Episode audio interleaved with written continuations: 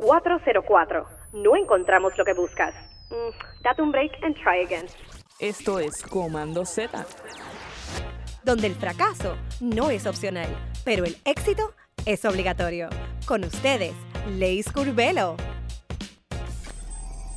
Aquí Leis Curvelo en otro episodio más de Command Z Podcast. Eh, sé que no suelo hacer episodios este, así, pero creo que es justo y necesario de vez en cuando contar las cosas más allá de, de sacármelas del pecho, eh, porque entiendo que de una manera u otra pues van a beneficiar, aunque sea un poquito, a alguien al otro lado.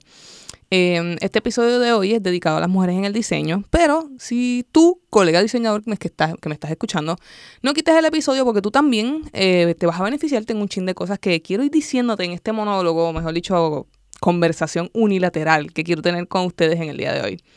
Creo que es importante hablar el por qué muchas mujeres nos hacemos una y otra vez la misma pregunta. O al menos yo este, pensé hace poco que me, que me la hacía yo sola este, y me di cuenta que no. ¿Por qué hay tan poquitas mujeres diseñadoras, desarrolladoras, creativas en la industria de diseño y tecnología? Siempre me hacía un chin de eco, pero decía, bueno, tal vez estoy exagerando la nota, eh, pero en verdad, en verdad no la estaba exagerando. Cuando más me adentraba en mi carrera, cuando más estaba ahí, veía que éramos muchas menos, este, y a veces yo decía, pero en verdad somos tan poquitas o cuántas somos realmente. Al menos aquí en Puerto Rico tuve la oportunidad de entrevistar a algunas personas eh, para diferentes plazas de diseño y en su vasta mayoría cuando iban a entrevistarse eran hombres. Solo una o dos mujeres. Pero ¿por qué? Eh, creo que no es justo decir que, a las mujeres no nos atrae la carrera o que es simplemente una carrera de hombres, como muchos dicen por ahí, o mucho menos que tengamos menos habilidades. Pero ciertamente hay denominadores comunes que me hacen mucho ruido y no es hasta que nos ponemos a analizar ¿verdad? la información es que entendemos un poco por qué pasan las cosas. Según el informe de la UNESCO titulado Descifrando el Código, educación de niñas y mujeres en STEM. Solo el 35% de los estudiantes de STEM en educación superior a nivel mundial son mujeres. Por ejemplo, solo el 3% de los estudiantes de educación superior eligen estudios de tecnología de información y comunicación. ¿Pero por qué, Corillo? Em, yo tengo una opinión que nadie me ha pedido eh, y se llama empoderamiento.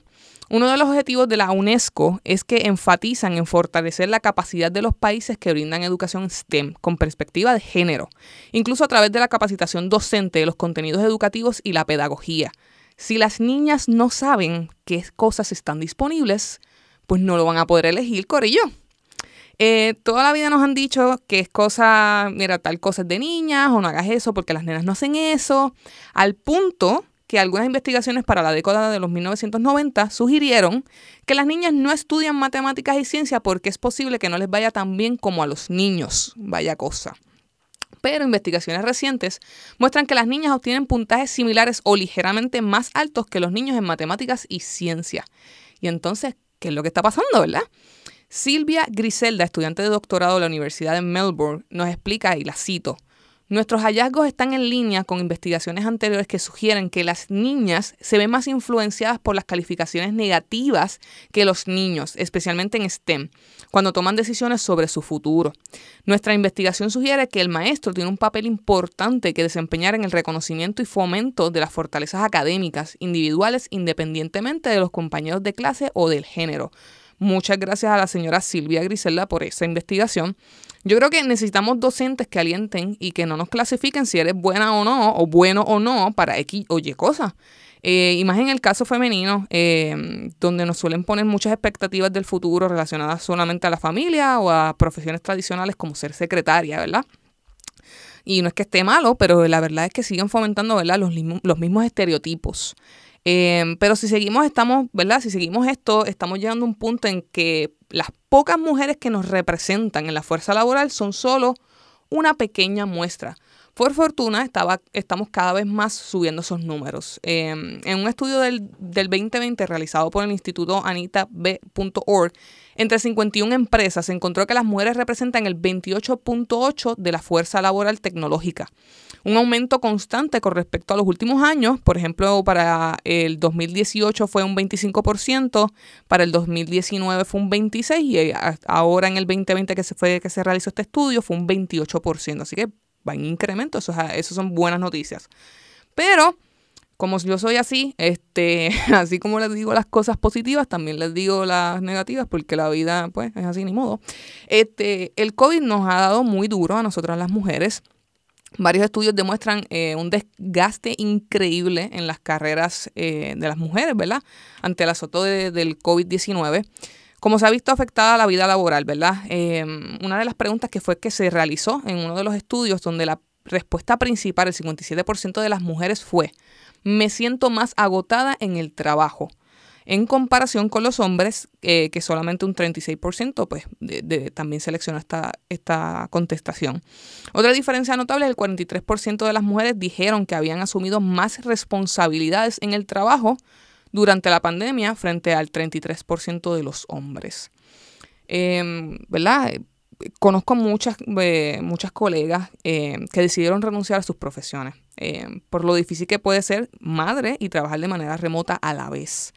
Em, muchas veces, ¿verdad? Sin apoyo de la pareja, porque la pareja no es parte de la ecuación o de familiares. El tener que velar por las clases virtuales de los niños, atender tu trabajo, dejar la casa limpia y, mano, tú, ¿verdad? Tú ser un ser humano eh, debilitó a, muchas mujeres, eh, lamentablemente, no solo aquí en Puerto Rico, en muchos otros países, y muchas pues no resistieron este empuje. Eh, por eso a mis hombres diseñadores que están escuchando este episodio, paren la oreja ahora más que nunca. Mira, ¿Qué podemos hacer para mitigar estos problemas? Necesitamos más compañías con políticas igualitarias y no hablamos solamente de los salarios. Muchos olvidamos justo que ser padre es una tarea de dos. Y si no se tiene el mismo tiempo disponible para cuidar al nuevo integrante, al bebé, ¿verdad? Claramente el peso recae en la madre. Así que hombres que me están escuchando exijan su tiempo de paternidad. Eh, por ejemplo, en Japón, eh, la UNICEF reportó que poseen 52 semanas en total. Su licencia de paternidad está libre de impuestos y se paga el 67% de las ganancias durante los primeros 180 días y el 50% después. Así que Japón está bastante al frente. Si bien, ¿verdad? Em, esto es una de las licencias que no necesariamente toda la población, ¿verdad? Está haciendo una utilización como debería, pero sí está disponible y el gobierno sí la, la, la tiene ya firmada como ley. En España, por ejemplo, de dos semanas ya aumentaron a 12 semanas, pagando el 100% el salario. Em, por desgracia, me impresionó mucho, no lo voy a negar, que los Estados Unidos, al igual que las madres, los padres, no están cubiertos por ninguna política nacional de licencia paga, para nada. La única licencia disponible que tienen es la ley de licencia médica y familiar, la cual no es remunerada y cubre alrededor del 60% de los estadounidenses. Este, eso de verdad que me dejó un poco en shock eh, el, sentido, ¿verdad? Que muchas personas, ¿verdad? Tienen esta concepción de que los Estados Unidos son muy eh, precursores, ¿verdad? Que, que, son como un estandarte, pero... Eh, como pueden ver, pues no necesariamente este es el caso. por otro lado, no es que me estoy quejando, pero tampoco brinco de la alegría. Al menos aquí en Puerto Rico, la licencia de paternidad, los padres, tanto como las madres, pueden recibir un periodo de descanso con paga de 15 días laborables a partir del nacimiento de su hijo o hija. Pero ojo, en Puerto Rico la ley solo reconoce para empleados de servicio público, ya eh, compañías privadas es a discreción de la compañía. Eh, otro dato para la retención de más mujeres en la industria de tecnología, Corillo. Em, es bien importante crear oportunidades salariales reales que sean competitivas. Según Estadista Research Department para el 2020, a las mujeres se les ofreció un promedio de 2.5% menos del salario a sus contrapartes masculinos cuando solicitaron el mismo título de trabajo en la misma empresa en la industria de tecnología para el 2020. Esto es un poco controversial. Este, aquí voy a dar de nuevo mi opinión que nadie me ha pedido. Eh, yo soy de las personas que creo que mientras los salarios sigan siendo un tabú, o sea, nadie hable de esto, bajo ninguna circunstancia se, vamos a seguir teniendo los mismos problemas. Eh, obviamente no vamos a andar por ahí por la vida gritando nuestros salarios o nuestras finanzas, pero eh, mientras los empleados sepan cuántos son sus salarios, pueden hacer comparativas entre ellos y hablar de cómo mejorar las condiciones salariales. Este, para mí es bien importante crear espacios seguros en los cuales tú puedas hablar con tus colegas de confianza y comparar, ¿verdad? Porque lo que no es igual no es ventaja. Y muchas veces teniendo este tipo de conversaciones es que tú dices, pero, pero, pero, espérate, yo tengo el mismo tiempo que tú en la compañía. Y entonces esta persona probablemente ni siquiera sabía y no, y no es echar culpas, es entender, ¿verdad? La, la, la situación real para poder mitigar, ¿verdad? Este tipo de discrepancias. Así que, Corillo, mejores prácticas para la paternidad y maternidad responsable, mejores ofrecimientos salariales y sobre todo el mejoramiento de la cultura organizacional. Muchas empresas deben comenzar incluso por sus descripciones de puestos. Eh, no sé si los han visto por ahí. Muchas descripciones de puestos eh, utilizan sesgos en la selección del lenguaje, infiriendo un mejor fit para los hombres que para las mujeres. Elementos básicos como este hacen, hacen la diferencia. Diversificar áreas como gerencia y brindar oportunidades de crecimiento a nivel de liderazgo. O sea, mi gente, lead by example. No podemos decir que somos una compañía diversa con inclusión si no, podemos, no poseemos nadie, ¿verdad?, de diversidad en nuestras plazas gerenciales. Este, ya me está dando calor con este tema. y las más que me gusta, eh, poseer programas de mentoría y no, son, y no solo a nivel laboral. Mujeres que me están escuchando. No esperen a que sus compañías les traigan una compañera nueva para conocer a más mujeres en la industria.